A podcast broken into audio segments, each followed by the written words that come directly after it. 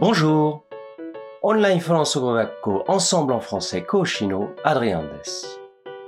今日もとっても役に立つフランス語の表現をご紹介します。フランスでは野菜や果物は量り売りで買うのが一般的です。さて、量り売りで買うをフランス語ではどのように言えばいいでしょうか acheter au poids.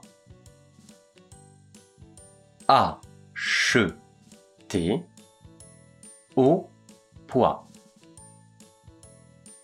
A che T au poids.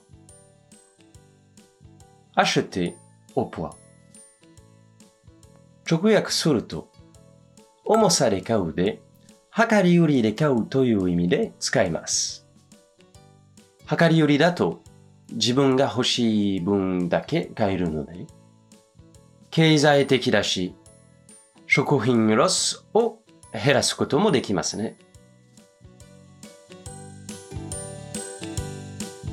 さて、もっとフランス語を勉強したいという方は、Ensemble のレッスンでお待ちしています。ありがとう